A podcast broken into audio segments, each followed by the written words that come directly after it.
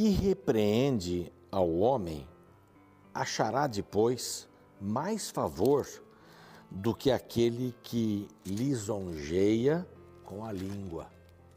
Isso está aqui no capítulo 28, verso 23 do livro de Provérbios. Então, o que repreende vai achar mais favor. É quem repreende com amor tem, tem aí um, uma maneira, tem um jeito de chamar atenção. Com amor tudo vai bem, tudo é melhor com amor, não é? Ah, não, eu digo a verdade, falo mesmo, é assim que eu sou, isso não resolve muito. Ah, não, não é bom, mas com amor a repreensão tem valor. E a repreensão com amor tem mais valor do que um elogio com a língua, você entende? Um elogio para ganhar alguma coisa. Então a repreensão não é qualquer repreensão também, né? É uma repreensão em amor. Vale mais do que um elogio, vale muito mais. Essa é a palavra de Deus que tem coisas surpreendentes e este é o programa Reavivados por Sua Palavra da TV Novo Tempo. E nós estamos aqui, existimos porque Deus quer, primeiramente, e depois pelas doações dos anjos da esperança. Agradecemos o que você tem feito e queremos convidar amigos para que se juntem, amigas, amiguinhos, para que se juntem a nós nesse processo de pregar a palavra de Deus através das mídias sociais, através do rádio, da TV, através dos cursos bíblicos, para que as pessoas conheçam quem é Jesus e saibam qual é o caminho para o seu reino. Então, aqui está um WhatsApp, um número de WhatsApp. Basta você mandar uma mensagem aqui. Eu quero ser anjo da esperança. Como é esse negócio de ser anjo da esperança? Pronto, todas as informações estarão à sua mão. Nós também queremos oferecer para você um brinde em nome da Rede Novo Tempo e dos Anjos da Esperança, esta maravilhosa revista que fala sobre oração. Aqui você encontra muitas informações sobre este elemento fundamental para o cristão: Bíblia, oração e ser Jesus para as pessoas. É o testemunho. Não é você enche o coração, fala com Deus e sai para dar testemunho, sai para ser Jesus. Em casa também, ser Jesus para os filhos, para a esposa, para o marido, para os pais, para os amigos, para os companheiros de trabalho. Oração. Basta mandar uma mensagem aqui para este outro número. Você diz assim: Olha, eu quero a revista sobre oração. Ou Deus me ouve, que é o título da revista. Não importa. Vai receber aí um, uma, uma mensagem, você vai passar o endereço para o qual você quer que enviemos a revista e pronto, está feito aí, com muita alegria. Nós estamos todos os dias aqui, você sabe, não para, o nosso programa não tem repetição. Estamos aqui com um capítulo novo, 100, 1189 capítulos tem a Bíblia. E nós estamos aqui incansavelmente, com uma equipe boa, trabalhando, graças aos anjos da esperança e a dedicação de cada um. E nós estamos também no YouTube.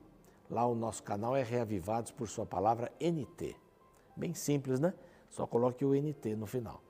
Vai lá, se inscreva no canal, vai ser um, um, privilégio para nós, uma honra. Compartilhe o link com seus amigos também, para que eles estudem a palavra. Nós estamos no NT Play, nós estamos no Deezer, no Spotify, essas mídias todas para que você não perca nada e estude a palavra todos os dias. Vamos para o intervalo e retornamos com o capítulo 30 do segundo livro das Crônicas. É rapidinho, já voltamos.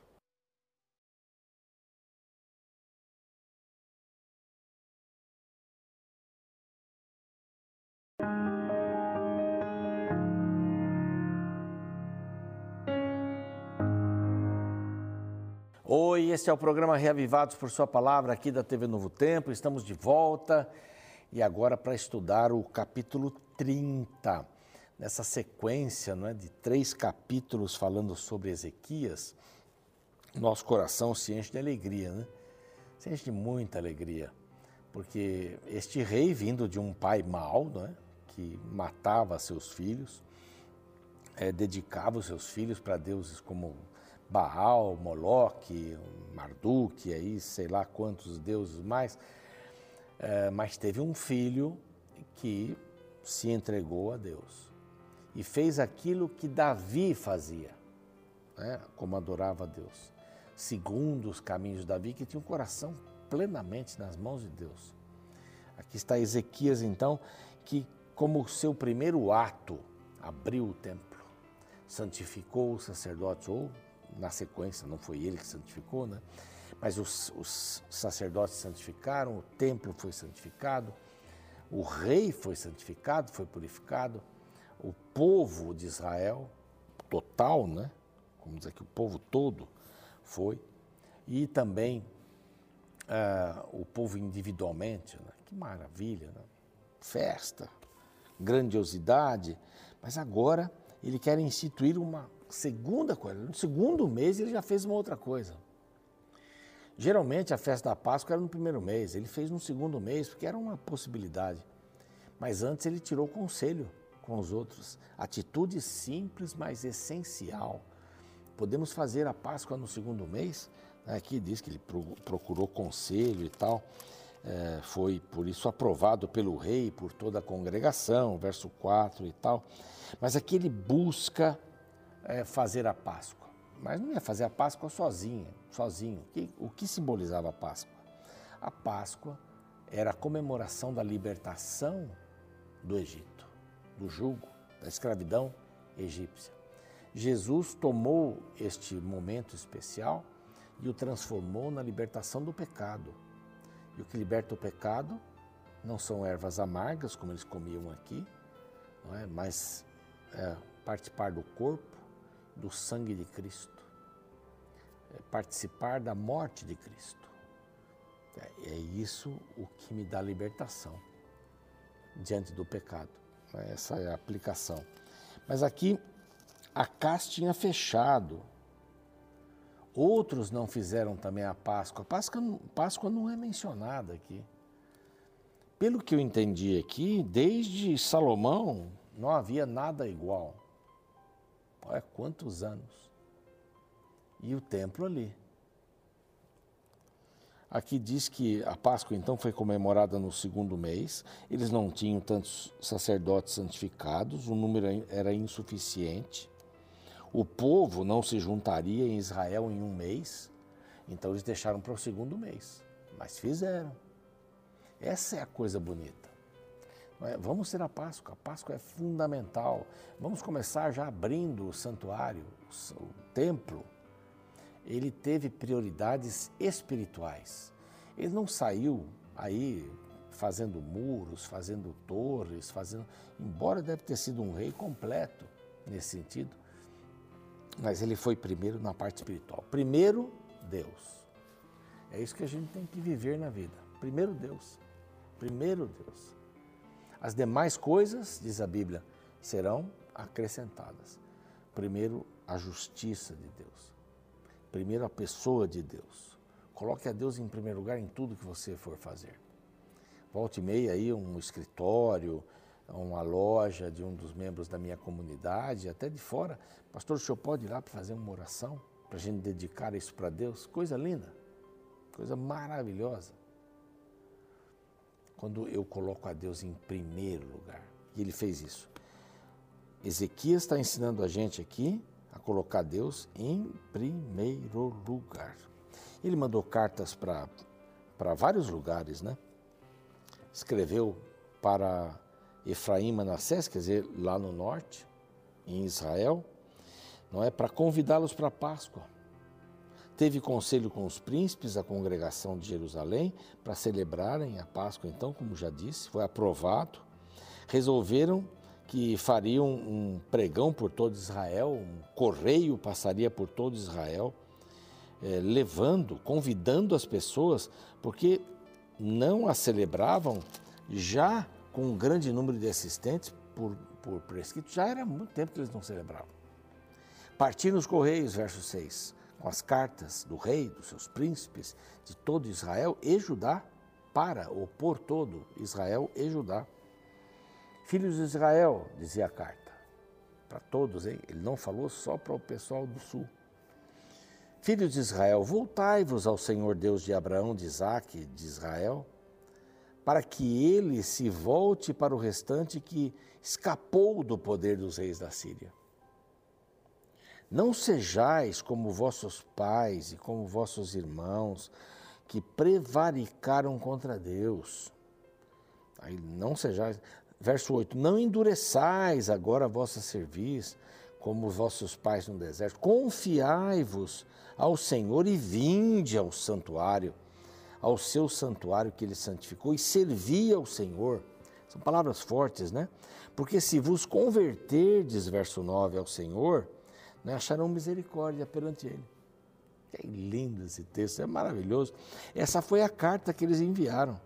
Deus é misericordioso, compassivo e não desviará de vós o rosto. Venham, venham para cá. Os correios foram passando. Porém, quando passaram na região ali de Efraim, Manassés, até Zebulon, riram, Zebulon, riram, zombaram deles, o povo de Israel. O povo zombou dele, deles.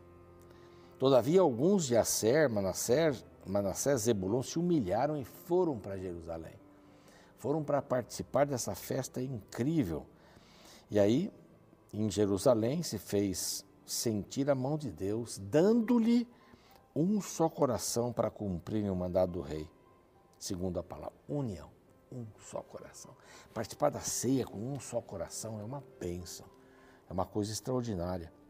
Ajuntou-se em Jerusalém muito povo para celebrar a, a, festa dos pães asmos, no segundo mês, muito grande congregação. Dispuseram, tiraram os altares lá de Jerusalém, os altares falsos, né? Tiraram os altares do incenso, levaram todos para o vale de Cedron, era o lixo da cidade, ali era o lixo da cidade. Imolaram o cordeiro da Páscoa no 14 quarto dia depois, os sacerdotes se envergonharam e se santificaram. O envergonhar aqui não é ficar vergonha, é se envergonhar pela pequenez, pela grandeza do momento, né? por se lembrarem que lá no Egito os pais fizeram isso para terem seus filhos vivos, seus primogênitos. Então, eles imolaram o cordeiro da Páscoa, eles se santificaram e trouxeram o holocausto à casa do Senhor. Depois, verso 16: aspergiram o sangue, tomando das mãos dos levitas, os sacerdotes fizeram isso. Israel estava lá, feliz da vida, mas muita gente não se preparou, não se purificou, não se santificou para a festa, especialmente os que vieram de Israel. E Ezequias orou: Senhor, perdoa esse povo perdoa esse povo. Né? Orou por ele, o Senhor, que é bom, perdoa todo aquele que dispôs o coração de buscá-lo, mesmo estando purificado. Ouviu o Senhor, verso 20, a Ezequias e sarou a alma do povo. Que coisa linda, que coisa maravilhosa. Deus sara o nosso coração. Então, houve a festa dos pães asmos por sete dias e a coisa estava tão boa que o povo pediu mais sete dias desta festa, que lembrava, não é? O não fermento, o não pecado, o que a libertação traz. Ezequias falou ao coração de todos os levitas que revelaram bom entendimento no serviço. E concordou toda a congregação para que sete dias mais fossem é, dedicados a essa festa com júbilo, não é? Mais holocaustos, aparece aqui as quantidades, né? Eles se alegraram, verso 25, era esse o objetivo, que eles se alegrassem no Senhor. Os sacerdotes levíticos, ou, desculpe, os levitas e toda a congregação, todos vieram a Israel, vieram de Israel não é? Para que, até os estrangeiros, né, diz aqui, houve grande alegria, verso 26, e isso é lindo, foi incomparável, porque desde os dias de Salomão, filho de Davi, rei de Israel, não houve coisa semelhante em Jerusalém. Essa festa retor retornou e retomou o seu lugar. O verso 27 diz assim: então, os sacerdotes e os levitas se levantaram para abençoar o povo a sua voz foi ouvida e a oração chegou até a santa habitação de Deus, até os céus. O verso 1 do capítulo 31 ainda faz parte do 30. Então, acabando tudo isso, todos os israelitas que se achavam em Judá tiveram uma atitude inusitada. Sabe o que eles fizeram? O verso diz assim: quebraram as estátuas, cortaram os postes ídolos, derribaram os altos e altares por todo Judá e Benjamim, como também em Efraim, Manassés, até que tudo destruíram. E então tornaram todos os filhos de Israel, cada um para sua possessão, para a cidade deles. Você percebe aqui uma nova atitude? Exterminaram a festa da paz, pediram mais tempo para louvar ao Senhor. E aí acabaram, uma maneira espontânea, sendo tocados pelo Espírito Santo, destrua tudo isso. Isso não vale nada. A adoração é só o Senhor. Imagine o que Acás fez ali, o que outros reis fizeram para separar o povo do seu Deus. O que o diabo tentou fazer para cortar essa linhagem davínica, Deus está sempre ali. E agora aparece um rei que diz assim: primeiro mandato, primeira coisa, restaurar o templo, restaurar os sacerdotes, restaurar o rei, restaurar o povo, restaurar a pessoa que faz parte do povo. Participação na Páscoa, que indicava que foram libertos. Que, que história! História sensacional. E como resultado, olha que resultado, o povo quebrou tudo. Isso daqui não serve para nós, não nos representa. Vamos destruir aquilo que indica que Baal é um tipo de Deus importante. O nosso Deus, estavam dizendo isso, né, quando quebraram as coisas, o nosso Deus, nosso Deus, é o Deus eterno, Jeová, maior que Baal, maior que Astarote, maior que Azera, maior que Marduk, maior que Moloque. É o nosso Deus maior. Que você tenha esse sentimento e que eu também tenha esse sentimento. Deus é grande. Nosso Deus é extraordinário. Que possamos andar debaixo das suas asas, seguindo seus passos para podermos entender quem Ele é a cada dia em nossa vida. Vamos orar? Pai bondoso, oramos ao Senhor nesse momento, bem conscientes de que a primeira coisa que a gente tem que fazer na vida é buscar o Teu nome. É procurar estarmos ligados na videira verdadeira. Senhor, é comemorarmos a Páscoa, a libertação que Cristo nos deu a cada dia a libertação que Ele nos deu morrendo na cruz do Calvário, derramando seu sangue, que comemoremos essa Páscoa e que nos alegremos na comemoração da nossa salvação que Cristo nos oferece gratuitamente. Abençoa-nos nesse dia, em nome de Jesus. Amém. O programa segue, eu fico por aqui e a gente se vê amanhã com o capítulo 31, embora já tenhamos lido um pedacinho dele, um verso. Mas vamos ver mais coisas sobre Ezequias e o seu belíssimo reinado. Até lá. Existe uma fala de Jesus no Novo Testamento que durante muito tempo eu não tinha entendido. Ele ensinou aos discípulos que não jogassem pérolas aos porcos. Esta é uma metáfora que Jesus usou para ensinar a não insistirmos em oferecer algo bom para quem só quer o mal. Assim como os porcos não apreciam pérolas, indivíduos perversos não apreciam a bondade. Uma ilustração deste princípio pode ser visto no capítulo 30 do livro de 2 Crônicas. O contexto narra que o reino do norte de Israel havia sido recentemente conquistado pela Síria e a maior parte de seu povo havia sido levado embora para terras estrangeiras. Visando fortalecer a vida espiritual do povo que sobrara, o rei Ezequias enviou uma proclamação convidando todos para virem celebrar a festa da Páscoa, uma das cerimônias mais importantes do calendário religioso judaico. Porém, me chama a atenção a reação que o convite do rei recebeu. Muitos responderam com escárnio e ridicularização, conforme descrito no verso 10. Os correios foram passando de cidade em cidade, pela terra de Efraim e Manassés até Zebulon Porém riram-se e zombaram deles.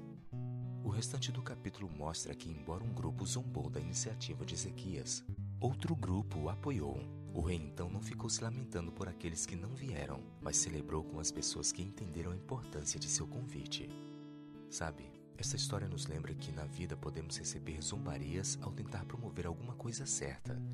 Já de muito tempo que a arma mais baixa dos ímpios é o escárnio e a difamação. Porém, não podemos deixar nosso coração se endurecer por causa da maldade dos outros. Devemos continuar dando nosso melhor, ainda que muitos ao nosso redor não queiram receber. Como o escritor Oscar Wilde escreveu, cada um dá o que tem no coração, cada um recebe com o coração que tem.